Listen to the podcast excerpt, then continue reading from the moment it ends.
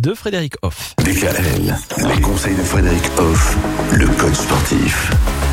La santé mentale, c'est tellement important. Vous nous disiez hier à quel point il y a des gens, même des jeunes aujourd'hui, qui souffrent dans leur tête. Comment est-ce qu'on fait pour mieux être dans sa tête?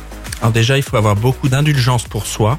On a le droit d'être pas bien. C'est pas obligatoirement de notre faute. Il faut pas culpabiliser de ça. D'autant plus si on parle du cerveau et de sa complexité. Une des pistes à prendre pour du coup être bien et mieux dans son cerveau, ben, c'est d'essayer de vivre des choses sans réfléchir. Mais ça, c'est pas possible. Non, mais on parce a- réfléchit tous à 5000 trucs, à- Ah, non, on s'imagine des non, choses. non, pas tous. C'est là où tu- on n'est pas pareil. Ah ouais, C'est-à-dire que toi, tu réfléchis à 5000 trucs, euh, moi, beaucoup moins. Ah bon Voilà. Il y a même des gens qui réfléchissent en dormant, puissance 10 000, et voilà, à un moment, ben, le cerveau, euh, il faut qu'il se repose, hein, il faut qu'il souffle, il faut qu'il laisse filer un peu. C'est ce qu'on appelle aussi le lâcher prise. Hmm. Donc du coup, il faut vraiment se donner du temps et des moments sans réfléchir. C'est pas possible, mais si c'est possible. Ah ouais, j'allais dire, mais comment un homme comme Michael, qui cogite tout le temps, même quand il croit qu'il cogite pas, il cogite, et des fois il pense même à voix haute et il le sait pas, va faire pour euh, arrêter de réfléchir? Eh bien, tout simplement parce qu'il y a des choses qu'on connaît, qu'on maîtrise, qu'on aime, qu'il faut faire. Ça peut être, par exemple, lire un bouquin. On lit, donc le cerveau est en action. Mais par contre, le cerveau, il va être que axé sur ça. Il Oui. va pas partir à droite, à gauche. Ça peut être autre chose. Ça peut être faire du jardinage.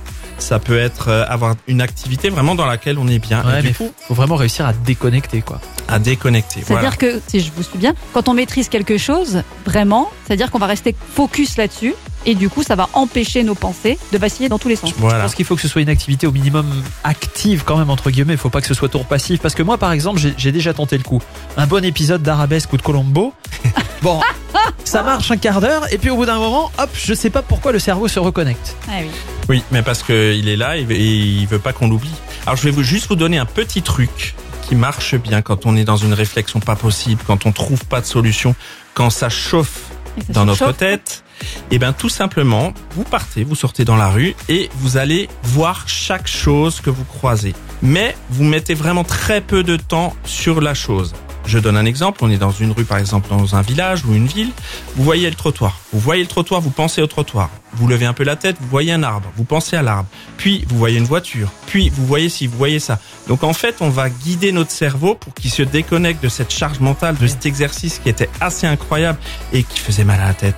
Et là, Je fais ça automatiquement, moi. et Ah ben ouais voilà, c'est naturel. Mais parfois, il faut lui rappeler tout simplement. Donc là, je vous rappelle aussi que j'ai parlé de bouger, du coup, on sort aussi. Donc c'est bien de bouger. Ouais, c'est bien, temps. ça fait. On joint l'utile à l'agréable. Ça, c'est génial. Merci Frédéric. Demain, on va justement chercher à voir comment baisser efficacement cette charge mentale. Retrouvez l'ensemble des conseils de DKL sur notre site internet et l'ensemble des plateformes de podcast.